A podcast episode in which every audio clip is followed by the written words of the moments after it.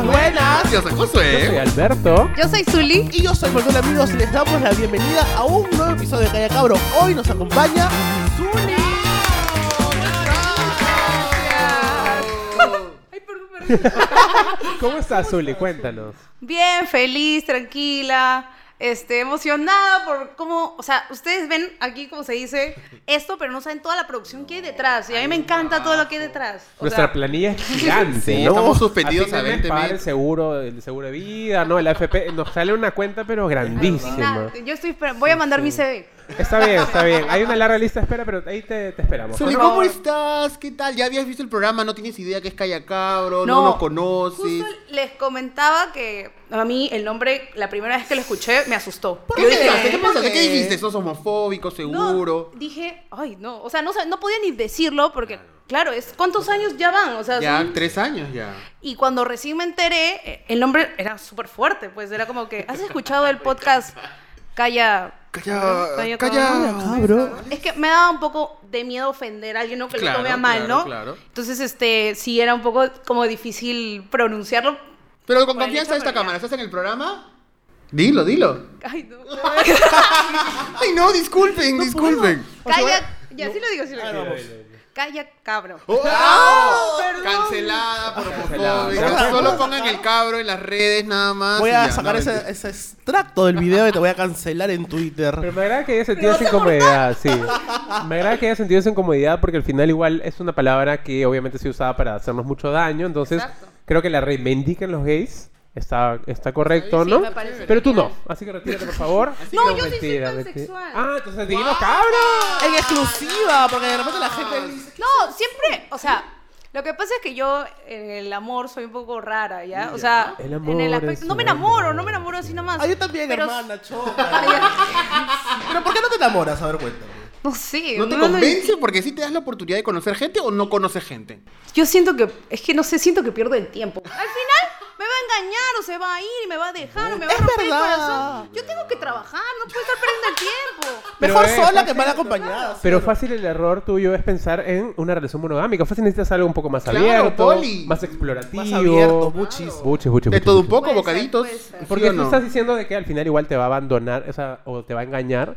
Cuando abres tu relación ya no tienes ese tú problema, primero. ¿no? Es que yo veo a una persona y yo ya siento ya. No, no, no. No, este, este, este no es o ella no te es. adelantas. o sí, o sea, Pero no hay veces que te equivocas en eso y dices, oye, yo pensé esto de ti y en el camino Sí, dije, oye, ¿todo bien? Puede ser también. románticamente, no. Como amigos siempre trato Ah, de ya, pensar claro. que todos somos buenos. ¿Y ustedes cómo están en el amor? José Manuel, por Uh. favor, coméntanos. Brevemente, porque ese no es el tema de la semana, pero Yo, cuéntanos. yo estoy conociendo, como Así. se dice. Conociendo, Oye, conociendo. Josué, yo voy a dar Yo he visto maletas acá. Yo no sé si este... Te voy a contar su liga.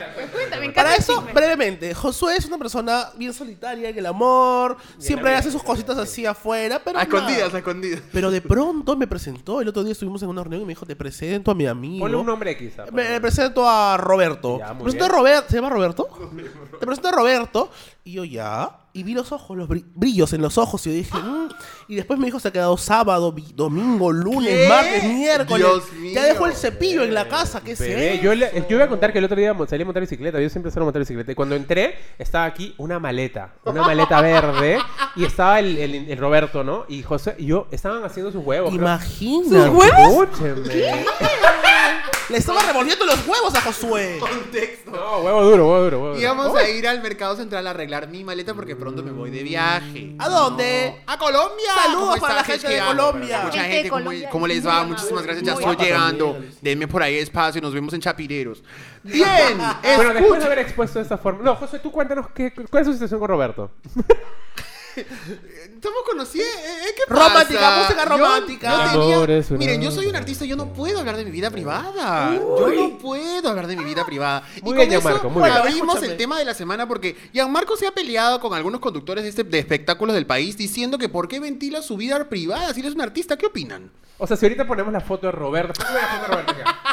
¿Te molestaría a ti tú ser Eso una es persona verdad. pública? No, a él le gusta ver show. o sea, no, o sea, no porque yo no sé cómo se va a sentir la otra persona, pues, o sea. Ah, ¿me y ya Marco no entiendes? puede decir lo mismo. Pero a ver, a ver, a ver. Estamos aquí con una persona mediática para las personas que quizás no saben. Dicen, ¿quién es esa chica que está sentada ahí? No creo que haya personas Eso que no es la cierto, conozcan, eso es pero cierto.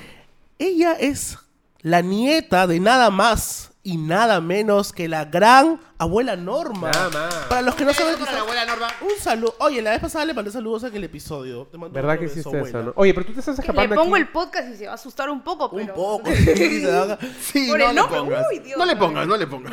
Pero, oye, Manuel, se- te has- tú te has escabullido de la pregunta del, del amor. Responde brevemente. no, bebé. para... ¿Por qué te escabulles?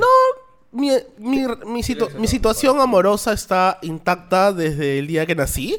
O sea, literalmente está intacta. ¿Pero tú no estás hay intacto? novedades. Yo estoy, en verdad soy intacto. Tengo decepciones amorosas, te cuento, Zully. Yo soy una persona que me ilusiono rápido. Pero las personas con las que por las, con las cuales me he ilusionado siempre tienen el mismo floro para como salirse. ¿Puedes contar cuál fue tu última desilusión rapidito en resumen? ¿Qué pasó? La última desilusión que tuve es que me dijo que no estaba preparado para tener una relación ¿Pero y, de, quién? Dime y de ahí quién. estuvo una relación. No, pero es que no, es muy No, complejo. no, el nombre no, sino digo quién está preparado para una Escúchame, la relación. gente va a sacar de contexto todo esto y, Puchi. y finalmente es mi amigo. Escúchame, ¿qué pasa si, por ejemplo, tú que eres una persona mediática también, pues, ¿no? Vienen y te preguntan más de la cuenta, así como le han preguntado a Gianmarco. ¿Tú responderías así de malcriada como ha respondido él? No, no, no, no. ¿Qué O sea, dirías? Le diría al señor, no sé. Es que yo creo que, el- es que no sé. Pero hagamos que escena, hagamos la ¿quién se va a escena. Hagamos la escena. Viene el periodista y le dice, oye, Zuli, Zuli, Zuli, tú acabas de decir que eres pansexual, entonces a ti te gusta convertirte en hombre, mujer. Claro. Sí, o sea, hablar, respondería educadamente, pues hay que tratar bien a la prensa. Pero porque responde, cuando responde tú quieres eh, compartir tu Pero di tu contenido... dino, pues, ¿qué pasa? ¿Por qué no respondes? ¿Por qué no respondes? Habla, pues, te hemos visto ¿Por con una, con otra. ¿Por qué te escondes? No se ta- metan en mi vida privada. O págame si quieres que te responda, también puede ser. ¿Verdad, no? ¿Verdad? Ay, no, perdón, Bueno, para la, para la gente que no sabe, Gianmarco Siniao eh, tiene, de hecho tiene fama ya de ser un poco arrogante con sus fans, un poco atorrante, malcriado. Oye, sí vi, Hay muchos ¿no? testimonios en Los TikTok. Más, Todos. vayan ya mismo ahorita a los comentarios de sus fotos de Instagram y vean lo que opina la gente ¿En de serio? él. Sí, la lo han funado al hombre. ¿Y qué ha pasado esta última semana? Que un programa de espectáculos fue, salía de un concierto y le dije, le preguntaron sobre su relación y él como que respondió algo como, no tienes una pregunta más inteligente para mí. Entonces, es más, yo entiendo que cada persona, así sea muy famosa, tiene derecho a tener su vida privada. Pero igual hay que ser un poco más como educados al momento de responder, ¿no? Porque finalmente son artistas que se deben a su Claro, público. ¿Tú, por ejemplo, te debes a tu público? Yo no me debo a ningún público porque no tengo público. Entonces, ¿a quién me voy a deber? Pero ¿qué bueno, tienes? no he visto, no he visto lo, lo que dicen de Gianmarco, pero igual sí, el tema de... Hay que hacer un día un programa sobre eso, ¿no? Sobre la vida privada. Sería lindo. Es bien complicado porque al final el- las redes sociales ya nos han le han permitido a los artistas exponer lo que quieren exponer, pero aún siguen existiendo esos programas de espectáculos que tratan de destapar más allá de lo que ya están exponiendo, ¿no? Entonces, no, no sé, al final yo no sé... O, o sea, No yo sé. creo que si un artista expone su vida privada, que es, o sea, la- o sea, si tú lucras, mejor dicho, con tu vida privada, o sea, atente a las consecuencias, ¿no? O sea, Es correcto. eh, si tú O vas sea- a ganar dinero con tu vida privada, atente a las consecuencias a los comentarios. Pero es como que, o sea, pero por ejemplo en tu caso, cuando se meten con tu abuela en, tu- en tus videos, Claro, por ejemplo... mira, a mí me pasa un tema con eso, que es justo, eh, yo he creado un reality, que lo pueden ver en YouTube, y este, en este reality... Después de ver esto, por favor, cuento, no cambie. No, no cambie ahorita. No se Eh, muevan de sus televisores. O sea, yo he creado el reality, pero todo empezó como una broma, ¿no? De situaciones familiares que ocurrían. Pero, por ejemplo, ahorita, ahorita en este momento, hace dos meses mi hermano se ha ido, yo tengo que entregar un reality, un video, y no puedo sentarme a editarlo. Porque lloro como una puta... Perdón, ¿puedo decir puta Puedes decir. Puede. Eh, puede. pues lloro como una puta loca. Ya. Lloro mucho. Entonces, más fuerte, lloras como lloro- una más. No, más ya no, ya no. Entonces, este, lloro mucho. O sea, es como. Y yo digo, ahí me pongo a pensar, yo estoy lucrando con mi vida privada. Claro. Toda la gente me está pidiendo el video, quieren ver el video. Pero ahí viene el, el cruce mental. O sea, yo no puedo ahorita cerrarme y decir, no, no lo voy a hacer. No, porque yo ya, o sea, ellos, la- las personas que nos han acompañado durante la historia necesitan una respuesta. Obvio. ¿Me entiendes? Y están involucrados, quieras o no Están quieras. O sea, pero no, no, Entonces- no lo decía tanto por el lado de que de, de tu de la continuidad con la que haces, sino más que qué pasa si empiezan a cuestionar cosas de tu vida privada a partir de No, lo que que tú cuestionen lo que quieran contar, que reproduzcan el video. Y si ven la publicidad, genial.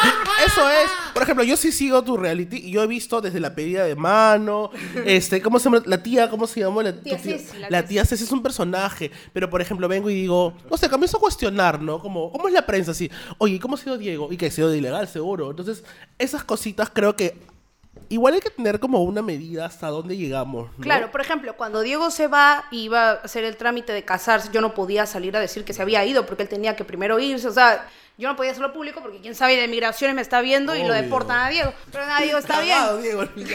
Diego también. Un saludo para Diego. Eh, Un saludo para Diego. Y... Ministerio de, de, por favor, migraciones, por favor, deténganlo. No, no. Ministerio de Migraciones. Hoy corten esta parte.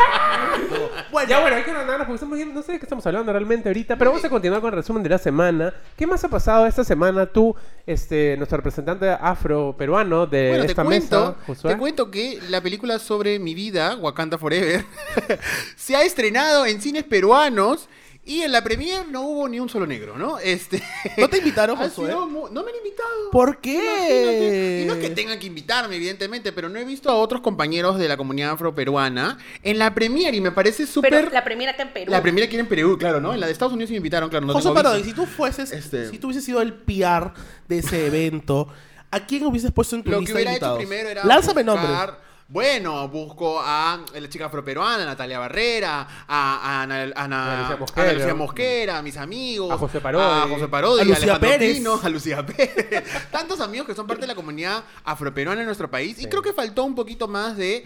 No, un poquito no, un- bastante de, de hacer coherente, porque lo que busca la película es reivindicar a las voces afrodescendientes para la representación, ¿no? También hay muchos latinos, que somos latinos en Perú, evidentemente, pero faltó esa chamba, creo, por ahí. Entonces, como que me queda un mal sabor de la película. Y a, mí, y a mí, además, no sé, la agencia, quien sea que, haya, se, que se haya encargado de hacer esa lista de invitados, me, me parece que hay una falta de visión también, ¿no? Sobre todo cuando ahorita en redes se ha destapado tanto el tema del racismo, porque vimos las pintas en Barranco hace muy poco, ¿no?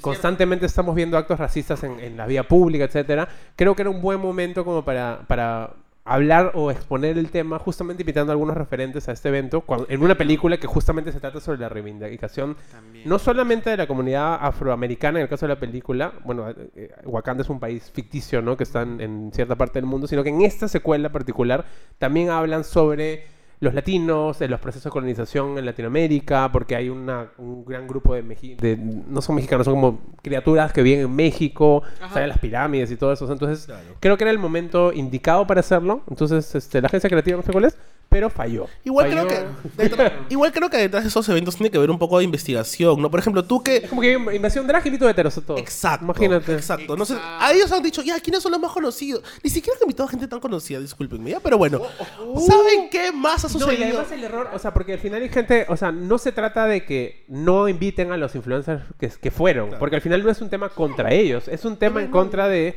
la, la, la organización de la Premier que no Claro. pensó y dijo, oye, Sí, acá sea- deberíamos tener a... a- No, a todo bien con la gente que ha ido en porque ellos los No, han sí, invitado, todo ¿no? bien. A ellos los han invitado y Van a decir que somos picones porque no nos invitaron. No, nada, bebé, no, todo no. bien. No, Los esa película invito a ahorita en Premier, Cuevana ¿no? la veo, no te preocupes. Bueno, Josué, ¿sabes? Josué Zuli, Alberto, les voy a contar lo que sucedió también esta semana. Bueno, Llegó Bad Bunny al Perú, ¡Oh, a my Lima. God! El Estadio Nacional ha reventado, nos ha brindado un gran show que todavía no lo he visto, pero estoy inventándome todo esto. Sí, pero acá lo están viendo, acá lo ven. Acá lo están viendo todas las oye, historias locas, acá las historias de Zully también. Oye. Nos volvimos locos y hoy, lunes, es la segunda fecha. Si es que sale esto el lunes. Si es que sale este eso- lunes, Ah, es verdad, pero- sí, eso es- no Y tenemos si no, oye, qué linda segunda fecha, ¿no? Lindo. Escúchame, gran concierto, gran artista. crees? Gran, Mira, de yo verdad. sé que eso va a ser un tonazo. Yo O sea, también sé. Es un... Cada canción de Bad Bunny es, es una, una No, oración, o literal. sea, él- Una plegaria. Me atrevo a decir que él es el artista de este momento. O sea, literalmente, creo que es la persona más reproducida en Spotify, mira- creo. Este- no, no, no, no. No, no es, no. Ese es Taylor Swift. Uy, uy, ¡oh! Le toqué carne, le toqué carne al azul y no se quiere pelear. Bueno, en Latinoamérica sí. En es, top Latinoamérica 10, ya, Pero- top pero- 10 de los más escuchados del mundo. Y entonces, o sea, en el Perú, el car- estaba leyendo unos tweets que decían, Bad Bunny venía hace unos años de aquí, 20 soles cobraba en discotecas del, del sur. Dios mío, qué barbaridad. Y ahora es el artista de, de esta generación. Me parece increíble, Increíble, sí. y lo amamos, lo queremos y lo ¿Ustedes hemos recibido Ahí nomás te das cuenta, perdón que te corte, Dale, dale. eso porque Bad Bunny llegó al Perú como hace cinco años, creo. Ya. Y claro, efectivamente la entrada no, pasaba de 50 soles y ahora la entrada carísima Claro. y es el mes- la media salida. Por de hecho, eso en ese concierto de 50 soles regalaron entradas para regalaron. ese concierto. Por eso Sí, tienen sí, que sí, yo tengo, yo valorar tengo. a las personas desde que no son nada. Claro. Porque no sabes mañana. Ustedes, auspiciadores que no nos apoyan, ustedes no saben lo que se viene para acá y acá Bebé, en soy- otro año. Yo soy tu amigo desde que no eras nada y ahora ya no me hablas. No entiendo. Ya no me respondes. No, bebé, no es así. entiendo. ¿Qué más ha pasado? Pero bueno, ¿qué más ha sucedido esta semana? No sé. No, no, ¿Qué No más sé, íbamos ya, está, pues. El No panetón. sé. ¡Ah! ¿De eso quieres hablar ahora? Cuéntanos, ¿qué ha pasado con el. ¿Tú eres amante del panetón? No, yo odio el panetón. No me cancelen, pero odio el panetón. Bebé, O yo sea, no me tampoco, yo también odio el panetón. A ver, sí, levante claro. la mano si no les gusta el panetón. En los comentarios comenten si les gusta o no les gusta el panetón. Sí, la gente Oye. debe porque es un tema bien El panetón es buenazo. Pero quiero saber, a ver, Josué, ¿qué es lo que no te gusta del panetón? No me gustan las pasas y la fruta confitada. Detesto con mucho respeto. No Con me mucho respeto. gusta. No ¿Y a me ti, gusta. Zuli, qué es lo que no te gusta del panetón? ¿Lo mismo? Eh, o- Exacto, lo saco y me como solo eso. El disco. Pero entonces, el, el lanzamiento de este panetón sin pasas y les Sin frutas. parece... O sea, me llama la atención, lo voy a probar. Ahora voy a comer así también, porque no, no me entra mucho. Pero. Pero vamos a ver. O sea, Ok, igual. ok. Tú, tú, Manuel, por ejemplo, que eres amante del Yo soy amante, sin embargo, a mí las, las frutas no me joden el panetón, pero me joden, me molestan las frutas confitadas. Las pasas me gustan en panetón. En estofado no pongan, no pongan pasas en el estofado. En la papa rellena, no pongan O sea, no hay, pasas. no hay en la necesidad. caigua, ¿me No es necesario. No Bueno, voy a, voy decir la marca. Winters ha lanzado su panetón sin, pasas ni sin, frutas. sin bromato.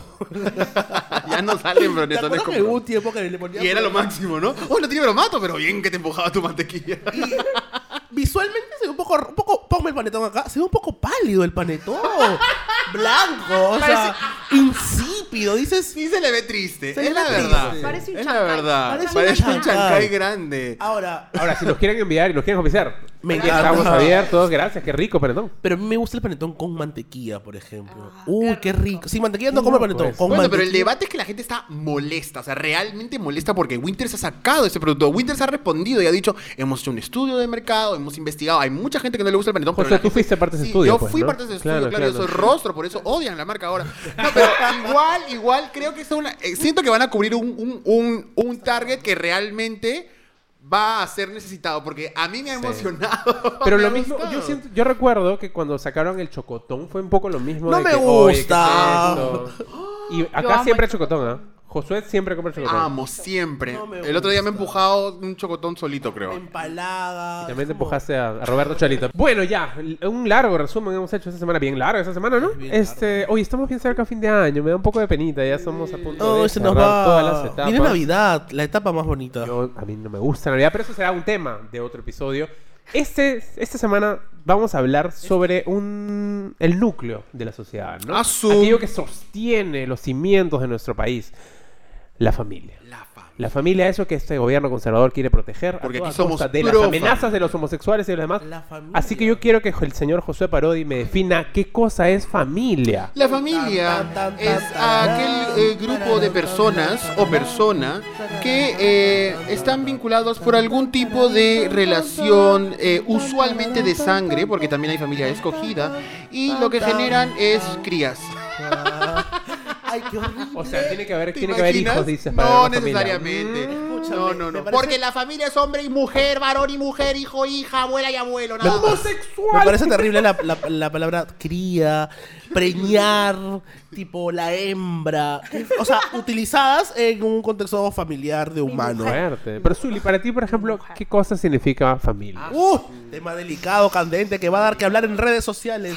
¿Qué es para ti la familia? No, para mí la familia son las personas que tú escoges y que te dan apoyo, ¿no? Son las personas que te acompañan, que están en las buenas y en las malas, ¿no? Y que, y que pueden ser desde tu familia de sangre hasta tus amigos. o sea, ah, tus amigos, personas que vas conociendo durante el camino. O sea, la familia tú la escoges, ¿no? Eso es lo... Creo que lo bonito ahorita de cómo poco a poco estamos evolucionando como sociedad. Antes era, no, no, mamá, papá, hijos, y ellos viviendo en un, en un cuarto, no se pueden divorciar, Está Claro. prohibido divorciarse, Es pecado, pase se lo que pase ahí, Pecado, no te sí. pueden divorciar, eso es pecado. ¿Qué va a decir la gente? Pero si el padre abandona el hogar, no es pecado para, la, para la sociedad. Es normal. Uy, sí. Es El normal. hombre eso es normal. Aparte que el hombre tiene necesidad. no, porque ¿sabes qué? Es lo mejor que va a visitarlo una vez al mes. Claro, y apenas se da la pensión. A veces lo llama. El hom- Los hombres tienen necesidades, o sea, por eso pasan 11 horas en el sauna. O sea, dejen los que No, vayan. no Dejen los que vayan al sauna. ¿Qué opinas de Davis Orojo yendo 11 horas al sauna? Justo hablando de la familia. Hablando de la familia, ¿verdad? Ni, ni tú creo que vas al sauna unas cuantas horas. Escúchame. Bueno, yo les voy a contar una ¿Tú, cosa. tú, Manuel, qué opinas sobre el tema? Para de mí, la mi familia, y yo lo puedo decir, mi familia so- eh, son mi mamá, mi tía, mi tío, mi abuela eh, y Lucía. Yo considero, me he dado cuenta a Lucía como mi familia, mi hermana, de verdad, es mi mejor amiga. Eh, y me di cuenta, yo, bueno, siempre he dicho que es mi familia y tal, pero mi abuelo falleció hace un mes exactamente y estábamos en el hospital. Fue un momento muy duro porque f- pasó de pronto. Y lo único que hice fue llamar a Lucía, porque yo estaba sonando a mi mamá, mi tía, fue un momento bien doloroso. Llamé a Lucía y le dije, escuche, mi abuelo acaba de fallecer, ¿puedes venir al hospital? Y le corté. Entonces yo dije, pucha, de repente no me entendió, no voy a volverla a llamar. Y cuando iba a volverla a llamar, ella estaba llegando al hospital.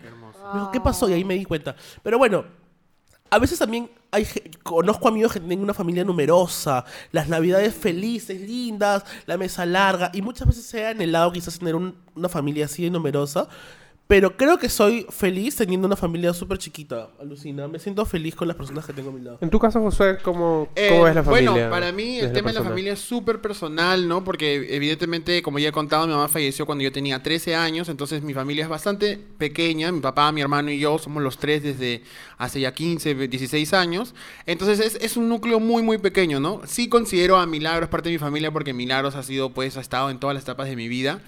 Eh, pero de sangre, eh, como lo vinculo yo, a- principalmente, o me nace decir que es de, de sangre, son mi papá y mi hermano, ¿no? Lo que decías tú de que las familias numerosas y grandes, yo lo he tenido. Yo he tenido familias grandes y numerosas antes de que falleciera mi mamá. Éramos primos, tíos, fiestas, reuniones y qué sé yo, por cosas de la vida que pasaron y fueron dándose, se quedaron solamente mi hermano y mi papá y esos son como los tres, las tres personas, perdón, somos las tres personas que conformamos mi familia, ¿no? Tú, Albertito. O sea, es, creo que la, la sociedad nos ha enseñado eso, ¿no? Que al final las relaciones de sangre son las que se tienen que defender a toda costa y la familia siempre está primero y en muchos casos, como estábamos, chiste estamos diciendo de los padres que se van y esas cosas, las familias al final terminan como des- con- deconstruyéndose y re- Claro, reconstruyéndose, ¿no? Y al final uno va escogiendo a veces muchas em, todos deben conocer casos de no sé pues la mamá y la tía no en tu caso es la tienes tu, tu tía también que es parte de tu familia cercana no el o no sé el papá y, y- y, no sé la madrina. O sea hay como tantos tipos de familia que pensar en, en esta idea tan conservadora y, estricta de la familia nuclear así mamá papá hermanos y perro y, tu, tu casita con tu cerco blanco no Es verdad. es como absurdo, ¿no? En mi caso, o sea, claro, mi familia, eh, principalmente, obviamente es, es mi mamá, eh, mis, mis dos hermanos. Creo que en realidad yo, la, más allá de que me, yo me llevo bien en general con la familia de mi papá y la familia de mi mamá, pero digamos, si yo pienso en familia, son ellos tres. No, ellos tres porque mi papá falleció en el 2020. También fue un- como un golpe súper duro, ¿no? Y lo que sí, igual, eh, que eso también creo que abra una, a una pregunta para ustedes, es que en la última, o sea, yo tengo dos años de relación con, con, con Gianfranco y, eh, bueno, él también yo creo que ahora es parte de mi familia, ¿no? Este, pero no solo eso, sino que es loco porque mi familia siempre fue poco cariñosa, como distante, fría, y nos sabemos que nos amamos y daríamos la vida por nosotros, pero somos así. Correcto. Somos Claro, bien como distantes, no es que comamos todo el tiempo juntos, nos llamamos todo el día, nos escribimos, ¿no? Mientras que la familia de Gianfranco, por ejemplo, sí es así. Y la familia de Gianfranco me ha abierto sus brazos a ir a comer con ellos, conozco a su abuela, a sus tías, he ido a varios cumpleaños, por ejemplo. Entonces es una cosa que también me chocó porque, claro, este, no sé si, este, creo que en algún momento quizás era como lo que dice Manuel, de que veía otras familias y decía como, ah, la quizás esa es la familia correcta. Y al final en realidad no, yo quiero mi familia como es, pero me gusta ahora ser parte de otra familia que quizás tiene otras dinámicas, ¿no? Y eso ab- habría la pregunta, los tipos de familia, ¿no? O sea, sí, sí, hay varios tipos de familia, pues, ¿no? Sí, totalmente. O sea, en realidad yo recuerdo bien cómo de, de este tipo de reuniones familiares y qué sé yo, pasó a ser algo diferente, algo mucho más personal. Y yo, por ejemplo, siempre me he sentido bienvenido en la familia de Milagros, ¿no? Cuando hay eventos, es más, me he ido hasta Tarapoto para estar, compartir con su familia, he pasado varios días con ellos. Entonces, también familias de mejores amigos. Y, y claro, tú no puedes evitar, al menos siendo un poquito más joven, comparar, ¿no? Este grupo de- es mucho más numeroso, ¿no? Ellos hacen este tipo de reuniones, ellos se cocinan entre ellos, y en mi caso es como más personal, ¿no? Claro. Yo he sabido en, en- en mis navidades pedir este comida rápida y, y se acaba la cuestión, ¿no? Y Wow. luego te comparas con la cena y todo esto que ha elaborado la tía, viene la prima, que en algún momento lo tuve, ¿no? Entonces, yo realmente yo estoy muy en paz con mi familia, me encanta cómo somos, eh, y tampoco fue como un problema para mí todo eso, pero sí entiendo que en algún momento de mi vida miré hacia otros lados diciendo, oye, pasa esto y aquí no, ¿no? Que igual a, a la vez también es la cara que nos muestra. O sea, porque muchas veces vemos, no sé, fotos en Instagram, historias de toda la familia ahí cual, junta. tal cual. Pero en verdad no sabemos qué está pasando en esa reunión. ¿Sabes cómo te das cuenta? Tú nomás pones en Google imágenes de familia, en Google Fotos, ¿y qué te aparece? Acá un papá, buscador. a ver, pones una mamá, un papá, hijos. ¿De Claro. dónde son las familias heterosexuales? Esas también son familias, carajo. Esas, son, esas son las heterosexuales. ¿Y dónde son- Me equivoqué. ¿Por qué quieres arruinar el diseño de la familia? Los heteros. Nadie piensa No, en los ¿dónde están heteros. las familias homoparentales? Homoparentales, por ejemplo, claro. no hay. En tu caso, ¿cómo es tu relación con tu familia? Por ejemplo, yo voy a contar rapidito. Yo antes de ser amigo de Zully me colé a su cumpleaños. me colé a la fiesta de su cumpleaños. Fue una mega fiesta que la pueden ver en YouTube también. y la Ver fa- juergón que y fue. ver involucrada a toda su familia me pareció increíble. O sea, ver a su mamá que había cocinado, a su papá cuidando a la gente, a su hermano. Es muy bonito. Entonces, por eso te pregunto, ¿cómo es tu relación con tu familia? Mira, mi familia, la familia de mi mamá es como, como tú dices, todos le encantan este, fiesta, reunión, muy pegados, cariñosos, sentimentales, lloramos cuando hablamos.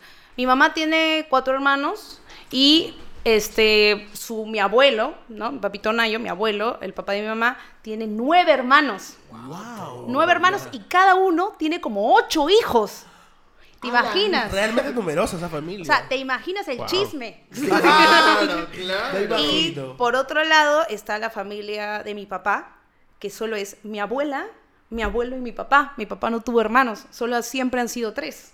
Ya, ok. Y, y obviamente el choque fue fuerte porque mi papá no está acostumbrado a ver personas, tantas gentes en su casa, o mi mamá este, no está tan acostumbrada a la manera en como mi abuela, porque obviamente mi abuela siempre se ha... O sea, por ejemplo, ahorita mi abuela vive con mis papás, ¿no? Porque no puede estar sola, es una señora de 86 años. Y viven en la casa de mi abuela. Porque mis papás sabían si iban a mudar, pero no la, oh, no la pueden dejar a mi abuela sola. Entonces, este, mi abuela... Pero mi abuela se quedaría sola. Si, si por ella fuera, ella se queda sola. en paz, no me jodas. No, ella, Claro. yo cuántas veces le he dicho, vámonos, oye, ¿por qué no nos vamos a vivir un departamento que es más pequeño porque ella todo el día limpia? Todo el maldito día limpia, lava, no está tranquila. Yo, yo estoy harta. Entonces, vamos a un departamento y ahí es más chiquito porque nuestra casa sí es una casa antigua. Y esas casas antiguas son grandes, pues, ¿no? La sala es este, literalmente un, un departamento de esa casa. Y lo peor es que na- nunca, una vez al año hacemos fiesta. Claro, Miren, mi cumpleaños más de ahí nunca más lo usamos. Y bueno, retomando. Entonces, eh, ¿en qué me quedé? Es que la familia de tu, de tu mamá es numerosa y la de tu papá no. Y este no contraste que Ah, hay. ok, ok. Entonces, este, la familia de mi papá es número... No, la familia de mi mamá es numerosa, la de mi papá no lo es. Pero hemos tratado, porque, o sea, yo sé que la gente ve a mi familia en redes sociales como, wow, qué lindo, qué bonito, qué todo. Pero la cantidad de problemas que hemos tenido entre mi mamá, mi papá, mi hermano y yo, pandemia, apenas el primer mes, no podíamos convivir juntos. No era, fue súper difícil. Yo me quería ir. Este, peleaba con, yo con mi hermano un montón, con mi mamá, con mi papá. O sea, era súper complicado hasta que llegamos a un equilibrio. Porque bueno, estamos encerrados, no podemos, ¿no?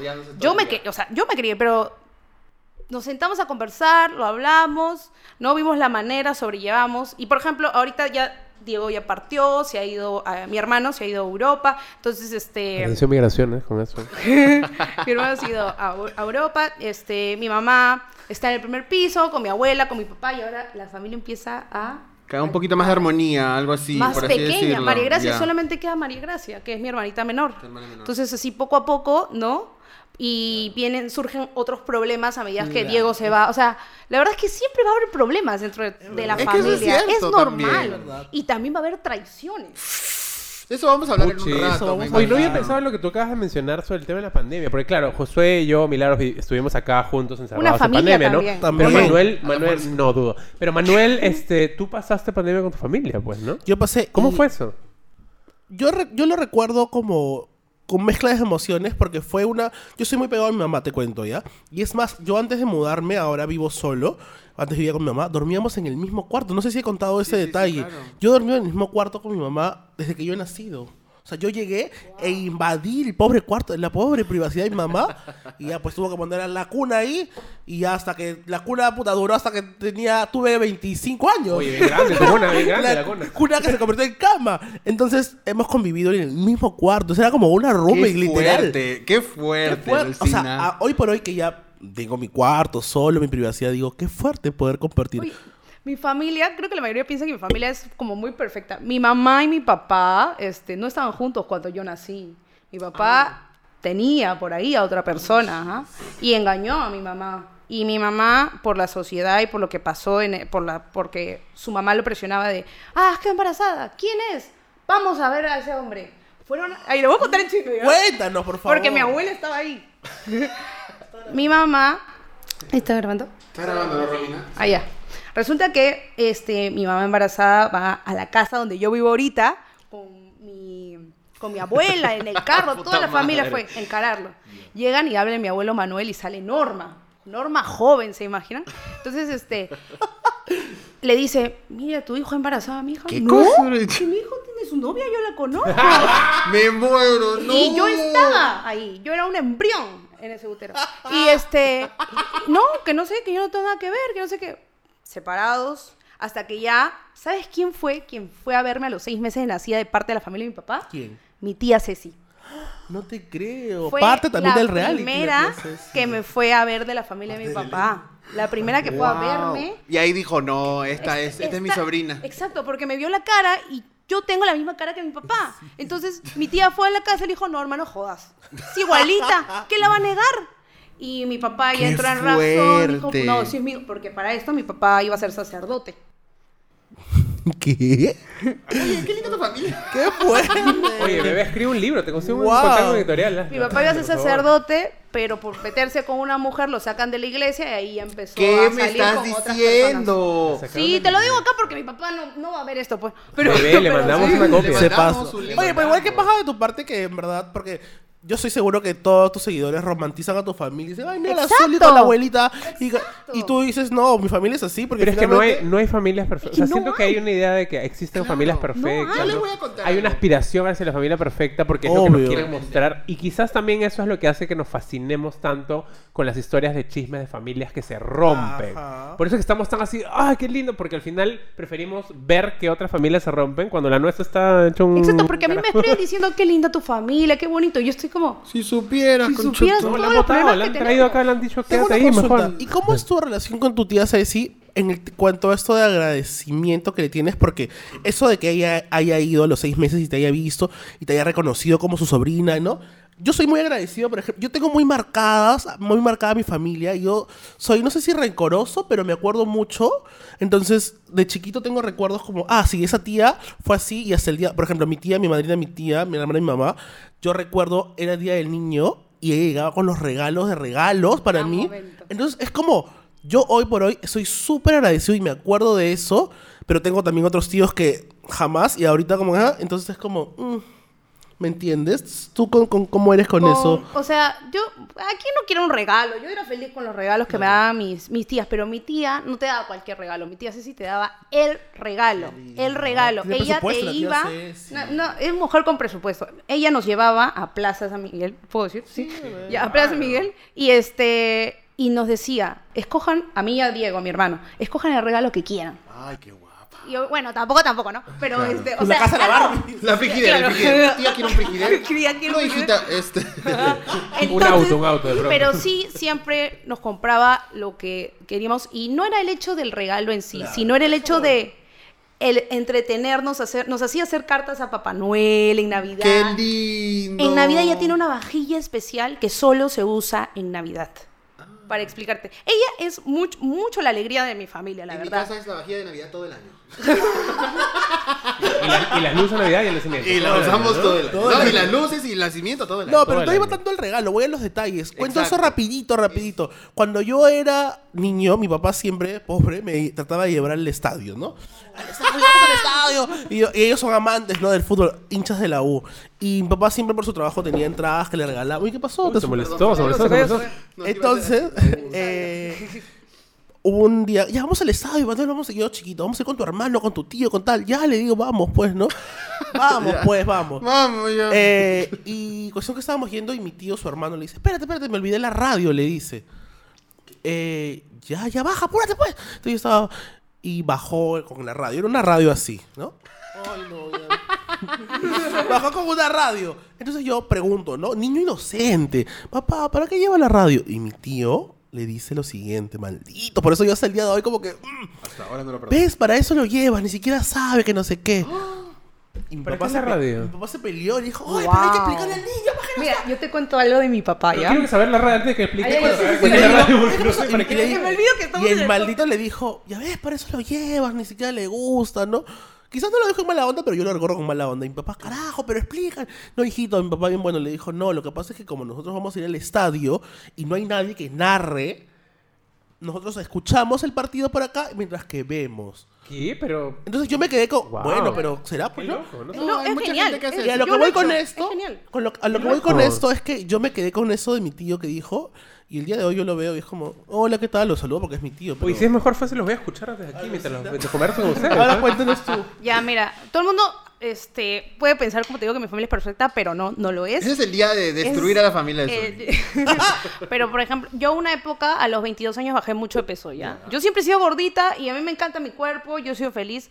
A los 22 bajé de peso porque, bueno, uno se mete a hacer, ¿no? Dieta y esas cosas.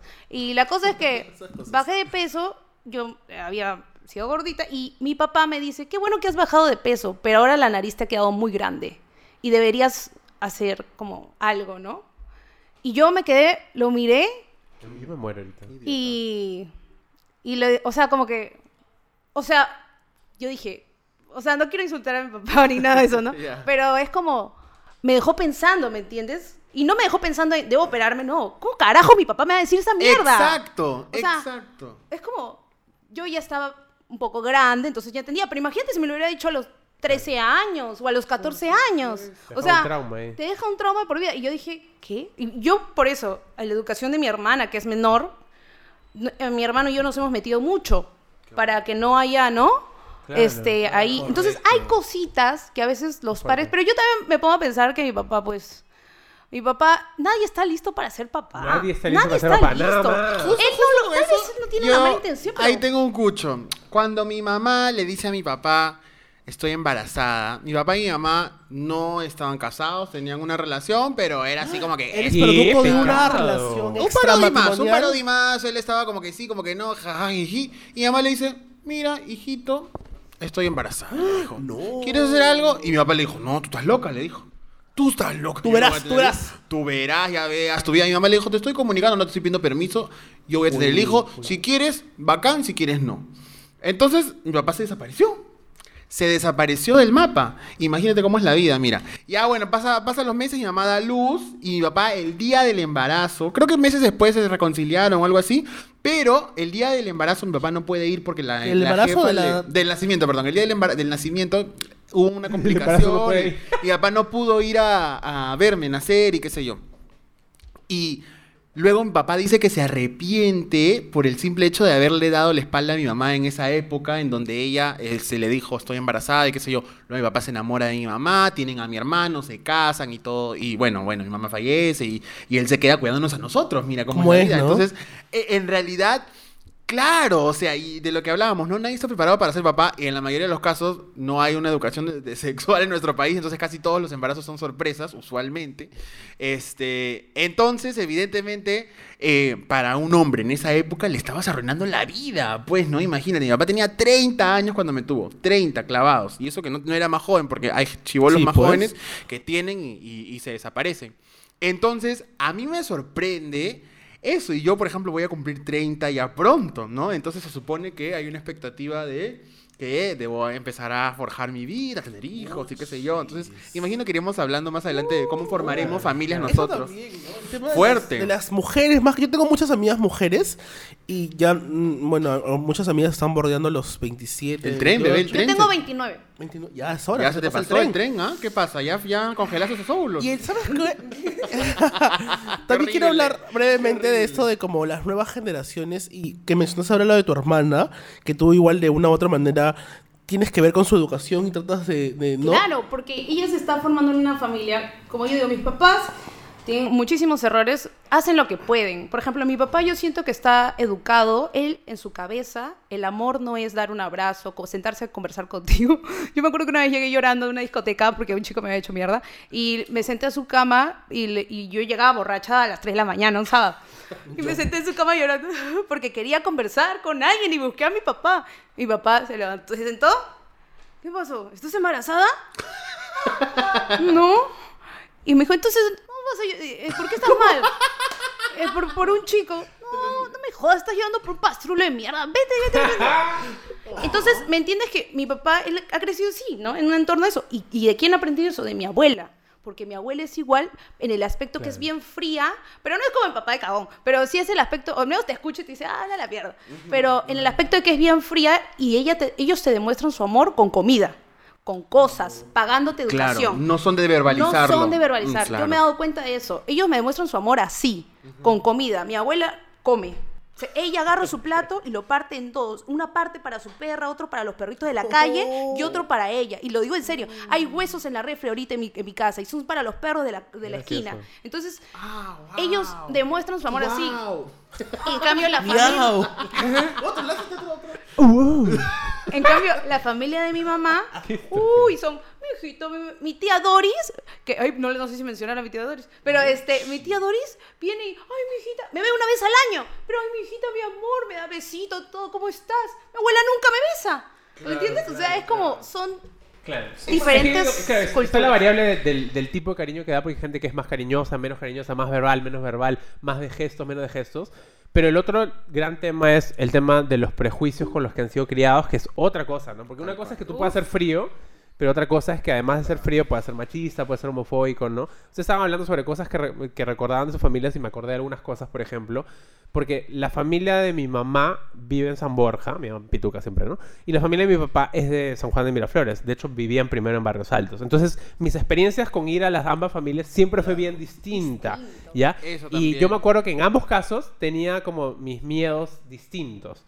En el caso, por ejemplo, de, de- de ir a la familia de mi papá, siempre estaban esos tíos que eran súper toscos con su forma de, de expresarse, de tratar, y como que te- eh, había todo un rollo con apretar la Yo me acuerdo que sí, había un tío que ¡Eso! había un tío que a mí me daba miedo saludarlo porque él siempre decía que la mano tenía que ser firme, entonces él me cogía la mano y me la apretaba, Varón. pero a todo dar, y yo solamente me sentía súper incómodo, Como ¿no? Sobrino, ¿qué tal sobrino? Y era de este Wow. tío... Como hombre, como hombre, hazlo como hombre. Y era este tío además que, que jodía a las tías con chistes que, o sea, a ver, eran chistes micromachistas, no eran como que, ah, la- o sea, no eran en violencia, digamos, tan explícita, pero en el fondo escondían un Claro, tono medio machista. Y yo me acuerdo, creo que he contado eso, de que a mí en esa época me jodía mucho porque a- siempre la jodía mi vieja con que ella se parecía a Marta Chávez. Le decía Marta Chávez, le decía que se va al Congreso, no sé qué. Y claro, en esa época me jodía porque era como, oye, deja, suéltala a mi vieja, suéltala ya. Con el tiempo ahora no solo es que suéltala, sino que Marta Chávez me parece una, mal. una horrible, ¿no? Claro. Entonces es como doblemente, pero ya no le dice, Pero ¿no? Y desde el lado, o sea, en esa época, por el tipo peinado de la época, creo que se pareció un poco más. Me hace acordar a, a Christian Company que su mamá dice que se parece a Millie Leiva, a Milagros Leiva, y ya se quedó como Millie Leiva, literal. Pero sí se parece, se parece. se un parece. aire, ¿no? Foto, de la mamá de Christian y de Millie Leiva. Pero del otro lado de la familia de mi vieja, que era de San Borgina, más bien sucedía una cosa que era un poco distinta. En la familia de mi mamá, todas son mujeres. O sea, mi mamá tuvo cuatro hermanas, eran cinco mujeres de la familia y mi, mi abuelo siempre ha sido un poco machista. Entonces yo siento de que sus esperanzas de, de trascendencia las abandonó con sus hijas, porque obviamente eran mujeres, y se las puso al primer nieto hombre que vivía en Lima, porque yo tengo un, un- un primo que es mayor pero no vive en el Perú. Entonces yo era siempre perseguido Ah. por mi abuelo, y en general también El por mi abuelo, por todos, que era como que...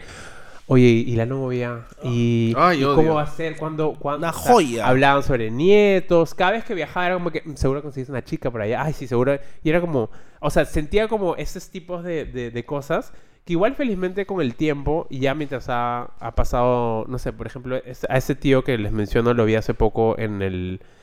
Porque para eso es... Me estoy desordenando, pero ambas familias, o sea, las fam- ambas familias no eran originalmente, hablo originalmente cuando yo estaba concebido, digamos, tan cercanas, pero con el tiempo se han vuelto muy cercanas. Ah. Y falleció la mamá de mi mamá. Y en ese velorio estuvo la familia de mi papá también. Y justo vi a ese tío que les digo. Fue muy gracioso porque lo vi y es otra persona. Y además, ¿saben por qué es otra persona? Porque este, falleció su hija hace ya tiempo, pero era muy joven. Yo me acuerdo muy claro haber perdido a mi prima cuando tenía, que tenía creo que un año más que yo. Y siento que muchas de estas cosas como duras o esas tragedias o estas cosas que, claramente nadie te prepara para eso, terminan también reconfigurando tu forma de pensar y tu forma de ver el mundo y tu forma de tratar a las personas. Y, es- y mi tío es otra persona desde que pasó eso y- y es como muy, muy cálido, ¿no? Es muy, muy cercano, sí. No sé, he dado todo un círculo así porque pero estaba pensando en mis dos Tranquila. familias, pero creo que son como bien... ¿Estás disfrutando de este episodio? Calla Cabro es un programa producido, editado y difundido por un grupo de amigos. Te invitamos a apoyar este proyecto a través de Yape y Plin y hacer que nuestras voces se escuchen cada vez más fuerte. Busca el QR en nuestras redes sociales. Puedes yapearnos al 926-707-222 o hacernos un Plin al 936-434-904. Muchas gracias. A mí me gustaría tener una familia y me he dado cuenta, no sé exactamente de qué tipo. O sea, siento que una parte de mí quisiera adoptar, porque sí me parece que hay demasiados este, niños en el mundo que necesitan una familia, Correcto. ¿no? Yo no procrearía, yo no crearía un niño más me parece innecesario en, este, en la situación del mundo actual. Mucha contaminación. Este, sí, prefiero adoptar, ¿no? Esa es una de mis, de mis ideas. La otra es quizás tener mascotas en un espacio grande, porque yo soy bien alérgico a los gatos y a los perros, pero me encantaría tener perros y gatos, verdad. ¿no? Qué lindo. Y también me he dado cuenta porque, o sea, últimamente he estado viviendo una vida doméstica con, con mi novio que me está gustando un montón. Que somos dos personas que chorreamos, leemos, pintamos, vemos películas. Es como... Y lo que nos ha empezado a gustar hace, hace, hace muy poco es invitar amigos y prepararles bocaditos. O sea, les preparamos como pancitos. ¿Hasta ahora no recibo la invitación? No, ¿La amigos, invitación? he dicho amigos. Entonces hacemos pancitos, papitas, lo que sea, y nos sentamos y literalmente estamos tomando Full lo que hace la familia. traguito. Preparan un pie. Exacto. Un pie. Y, y me acuerdo- y hemos empezado a invitar pie. parejas. Ah, por eso nos que son parejas normalmente. Entonces somos parejas y estamos ahí conversando, Pero, ver. comemos. Yo soy un poco cochino, tú sabes. Después de esos pancitos, Este es un quizás pasan arriba, las parejas No, también. parejas intersexuales también. No, Ah, somos- ya, ya, ya, y- ya. Y realmente salí, o sea, nos sentamos, tomamos un rato, comemos, de ahí nos vamos a, a la, a la cama y dormimos. pues, Ah, ¿no? qué lindo. O sea, bien, bien familiar, bien así de, de, de- de eso, ¿no? Y, creo- y esas familias que se quedan en el aire, yo tengo muchos amigos que han tenido relaciones muy largas. Escucha lo que voy a decir. Es que tengo muchos amigos que han tenido, más amigas heterosexuales que han tenido relaciones largas y ya tienen planes a futuro, ¿no? Obviamente los terminamos, no sé, la maestría y tenemos hijos, nos casamos tal y terminan de pronto. Es que y se quedan en el claro. aire esos planes. Yo creo que el error, el error grande es hacer planes. Correcto. Uno no tiene que hacer planes. O sea, uno, uno ¿Tú tiene que hacer crees? planes. Sí, claro. Uno tiene que hacer planes personales. ah, ya, sí. O sea, yo tengo mis planes. Yo quiero, no sé, hacer mi maestría, quiero hacer mi película, quiero hacer lo que sea, ¿no? Pero con otra persona, tú no sabes qué diablos va a pasar. Pero es que igual, bebé, llegas a un punto. es que no, no de- puedes. Llegas a un punto de ¿Cuántas estar con relaciones hemos alguien. conocido en los últimos años? Correcto, de muchos yo años que sé. se acaban. Porque las relaciones se acaban. Ya, pero tú que has tenido relaciones largas, en algún momento mal. largas así pero no sientes que sientes que es tu compañero. es súper guachafo esto, ¿no? Pero esto de que realmente es mi compañero. Pero es lo que siento, siento ahorita. Y de hecho hablamos y hemos dicho que queremos vivir juntos, queremos mudarnos eventualmente, ¿no? No va a suceder ahorita, hemos quedado que va a ser en cierta cantidad de años, ¿no? Este, Pero no es como, es como, ay, qué lindo esto. No es como un plan. Claro, igual que sí se hace correcto. plan. Igual creo que tienes que tener la suficiente madurez mental como para si mañana se acaba, tipo Yo creo que no pues, es. O sea, en mi, en mi También opinión, en eso- emocional. quizás. Es que, claro, al final, o sea, yo soy consciente, por ejemplo, de que él quiere estudiar una maestría. Yo no Claro. sé si de pronto una de mis películas le va súper bien y me voy a Los Ángeles y me contratan. Yo voy a mudar. O sea, no, ¿por, qué, por qué sacrificaría mi futuro y mi carrera y mi Exacto. éxito por una persona? ¿no? O Yo- sea, pero yo creo que esa es la forma en la que tú lo ves, ¿no? Entonces hay mucha gente que sí está dispuesta a sacrificar, qué sé yo, bueno, sacrificar no sé si es la palabra, pero este, de alguna manera a eh, sobreponer también los intereses de la otra persona. O sea, y entiendo, ¿no? Porque yo pienso igual que tú en realidad. Yo pienso igual que tú, yo no pondría por otra persona mi, mi, mi qué sé yo, mis planes a futuro. Pero sí hay personas que construyen juntos sus planes. Y eso también es válido, O sea, sí creería. al final Pero lo que es- tú pero dices- es riesgoso. Lo que Es dices cierto, pero desde el punto que tú estás diciendo, si yo soy una persona que va a sobreponer mis planes sobre la otra persona, por ese lado ya, digamos, es tu decisión. Pero yo creo que lo que Manuel está diciendo es, hay gente que de pronto se hace planes con su pareja Para y su pareja hijos. de pronto ya no lo ama, le saca la vuelta, decide tomar otro camino. Tú no controlas lo que la otra persona hace. Así tú Mira, seas a ese Yo tipo de tengo muchas amigas que son eh, madres solteras y me encanta la relación que tienen con sus hijos. O sea, ellas son tan capas que les pagan solas un buen colegio. Les pagan solas los talleres del karate, que me dice que esto tiene una, este, este colegio tiene piscina y tiene una enseñanza, no sé qué nombres raros usan, y, y de verdad que yo digo, son mujeres preparadas. Ya, la bueno, en este caso yo como mujer podría decir por el tema eh, físico de que uno se- es la que lleva la barriga, es la más comprometida, pues, ¿no? Por la naturaleza. Pero créeme que, o sea, la yo, al menos las amigas que tengo, que las veo, o sea, una mujer ya viene pensando en que si esto pasa, pucha, tú vas a estar sola, brother. Tú vas a estar sola porque tú no puedes depender de nadie y tú quieres lo mejor para él, para tu hijo. Entonces tú te vas a sacar la, la miércoles trabajando, haciendo todo para que este niño, o sea, yo me pongo en ese plan. Si me- a mí me abandonan, ya vete, pero mi hijo no va a bajar su educación Correcto. porque tú me dejes. Eh, o sea, yo tengo ese... Yo no hablo de un hijo, no tengo nada, no tengo ni un ovario, pero o sea, ¿me entienden? O sea, las mujeres ahorita venimos con ese chip. Yo voy a prepararme para mantener sola a mi hijo si me dejan. Yo creo que muchas venimos con ese chip. Y es interesante porque nosotros podemos hablar desde, desde, desde ser hombres y ser hombres homosexuales este, también con otra perspectiva, ¿no? Pero claro, o sea, gene- generación en generación, cómo se ha normalizado completamente eh, que la mujer tiene que tener un acompañante y qué sé yo, cuando al final del día, hoy por hoy, me atrevería a decir que un gran porcentaje de la familia en nuestro país eh, no tiene una figura paterna, ¿no? Eh, entonces es...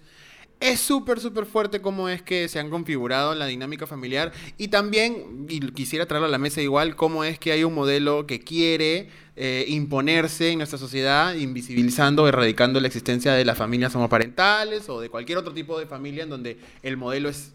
Y, y en verdad eso es absolutamente irreal porque en el Perú, con las condiciones en las que vivimos, es muy poco usual que exista una familia configurada, papá, mamá, hijo, o sea, e- es, es muy raro, ¿no? Es cuestión de tiempo y yo creo que poco a poco ya estamos avanzando porque estamos hablando de esto, que es algo que pues antes no se podía Ni se decir. Así sí. que creo que a veces siempre yo a mí me pasa que digo, ¿cuándo será el día en que no podamos ser libres sin que nadie nos cuestione por a quién amamos o por qué hacemos esto? O sea, y me pongo a pensar que ¿Cuándo? ¿Cuándo? Pero ya estamos en el camino, Estamos solo hay que seguir hablando, hay que hay que seguir seguir. comentando, ¿no?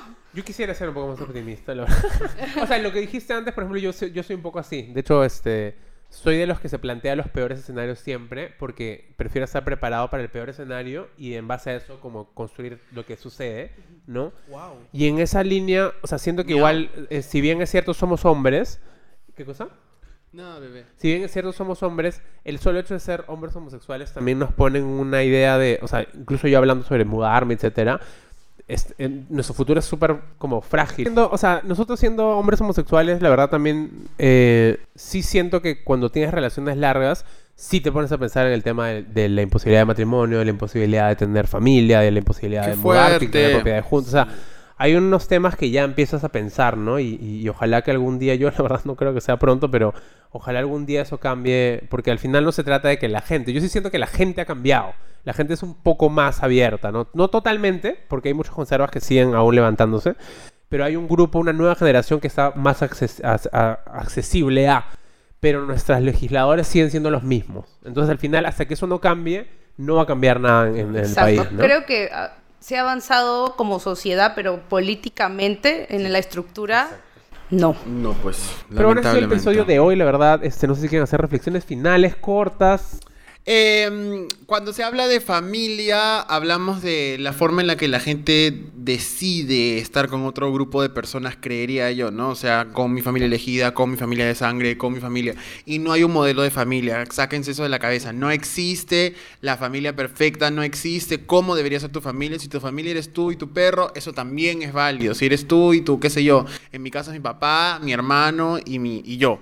Y, y eso nadie lo puede modificar ni decirlo, ¿no? Entonces, este, si yo conformo más familias más adelante, este, nada, ¿no? Oye, la familia que tiene otra familia, también el papá que tiene varias familias. Oye, eso es bien fuerte. Cuando se muere y llega la familia, se encuentra. encuentran la la, familia. familia, por ejemplo, de Charito que se rompió y llegó a Reina Pachas. Con el Claro, hijo. no hemos hablado Eso de es Lucho. fuerte. Bueno, tantas cosas. Eh, de la nada. Manuel Alberto, ¿qué quieren decir? Manuel Alberto. Manuel Alberto. No, sí, o sea, yo creo que al final hay que restarle un poco de peso a las relaciones consanguíneas. Creo que la sociedad nos ha enseñado que la sangre va por encima de todo. Y sí, o sea, felizmente, si ustedes nos están viendo y su familia nuclear o no tan nuclear, no sé, sus tíos, sus, sus abuelos, lo que sea, son cercanos a ustedes, increíble, ¿verdad? Y en verdad es que bueno que lo hayan logrado y eso es positivísimo, ¿no? Pero sucede en muchos casos que nada de lo sanguíneo importa, hay mucha violencia en las familias, hay muchas cosas. Entonces, al final, que decidas alejarte de esa familia, no solamente por ser de la parte de la comunidad, que de hecho es bien común que par- siendo parte de la comunidad uno decida alejarse de su familia consanguínea, este, también está bien. Creo que uno al final termina escogiendo con quiénes quiere pasar su vida, ¿no? Tanto amorosa como amical como familiarmente. Y eso creo que es lo, lo importante, ¿no? Pero nada, ha sido un episodio bien bonito. Quiero agradecer este con- desde, el, desde el inicio de esta, de, esta, de esta serie, de nuestro programa, a la presencia de Bit. Bit nos ha acompañado todo este camino, ha creído siempre en nosotros. Muchas gracias, Bit. Sabemos que te vas del Perú, este, sigue funcionando en otras partes del mundo, pero gracias en verdad por siempre haber confiado en nosotros, en Gracias, de verdad. este programa. Desde el episodio, desde la temporada número uno. Y también, gracias Bit, pero también hay marcas que quizás nos están viendo y quizás este carro ya no lo vayan a ver. Ni, ni duelo hemos Y el hecho que no, ya no vean este carro es que ya no va a haber plata para nosotros. para todo el equipo que está detrás. Así que pueden escribirnos acá. Tanta ya, gente que está detrás que está quedando desempleada. Estamos preocupaditos. Arroba Estamos un poco preocupados. Estamos un Bueno. poco preocupados, es verdad. Me cortó este chico, yo quería dar mis reflexiones, pero más que Re- reflexiones. No, todas las familias son válidas y también quiero dirigirme quizás a las... A mí una vez me escribió un chico que me dijo que no tenía familia, por ejemplo, y me respondió y Ah, me dijo que se interesante. comprome- se compenetraba tanto con mis... se involucraba tanto con mis historias del día a día que me, me escribió un mensaje súper bonito, que, que- que lo hacía sentir parte de algo y era algo que él nunca había sentido porque no tenía familia. Entonces, creo que también muchas personas encuentran en redes sociales parte de entretenimiento, familia y también, exacto, ese apoyo es válido también, ¿no? Y que necesitan conversar con alguien, pueden escribirnos, o sea, nosotros que somos, que siempre paramos ahí en redes, estamos por lo... Igual hay una fina línea de, peligrosidad en el Correcto, asunto, ¿no? Porque, claro, al final se terminan, o sea, podrían generar una dependencia con ciertas cosas. O sea, sí, hay, hay que... hay- el tema de las redes es un poco delicado, ¿no? Igual es lindo que, en todo caso, a través de las redes puedan ver a otras familias y decir como, oye, mi familia se parece a esa. Y eso es bien poderoso, creo, ¿no? Porque muchas veces sentimos, ay, esa familia perfecta que sale en la portada de cosas, pues, ¿no? Y nuestra familia, no, pues estamos ahí comiendo nuestro, nuestro machapecho, ¿no? Somos dos personas en la mesa. Y al final esas familias también son válidas, ¿no? Obvio. Pero nada, acuérdense por favor de darle like al, al- aquí al... al- ¿Qué vas a refle- ¿Quieres reflexionar, Zully? ¿Quieres reflexionar? No, nada. No Quiero quiero, ¿eh? agradecerles por, por la invitación. Este, mandarle un saludo a todas las personas que, que me deciden que van a ver, espero yo, Ay. espero yo el video. No, tú no has prometido nada, espero. ¿Qué pasa? Y no, agradecer a todas las personas que me mandan mensajes porque tienes razón. La familia también a veces nos escoge. ¿no? Uno está Obvio. en redes sociales y es una compañía para ustedes y es un placer. Es- y un placer porque se vuelve un trabajo bonito, poder alegrarlos. poder hacer, generar, con- crear contenido sin que se... Gracias, Gisela. Gracias, Crear Gisela. contenido. Poder alegrarlos, acompañarlos en su, en su hogar mientras Ay, me estoy diciendo falsa, como la Gisela. Farisela. Pero es que sí, Azulicela. yo soy, yo Farizuli, soy así como que muy... No, en verdad sí, o sea, realmente hay gente que conecta con nosotros y apreciamos muchísimo que nos consideren sus familias eso es si es así.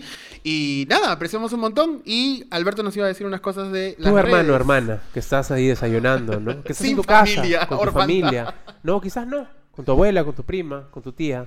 Dale like a este video, compártelo, ¿no? Comenta, por favor, cuéntanos cómo es tu familia. Y no te olvides de seguirnos en todas nuestras redes sociales, por favor. Arroba Calla Cabro, estamos en todas las redes sociales, estamos en Virreal, en Grindr también nos encuentras como Calla Sí. Y en nuestras redes personales Como activo son dotado.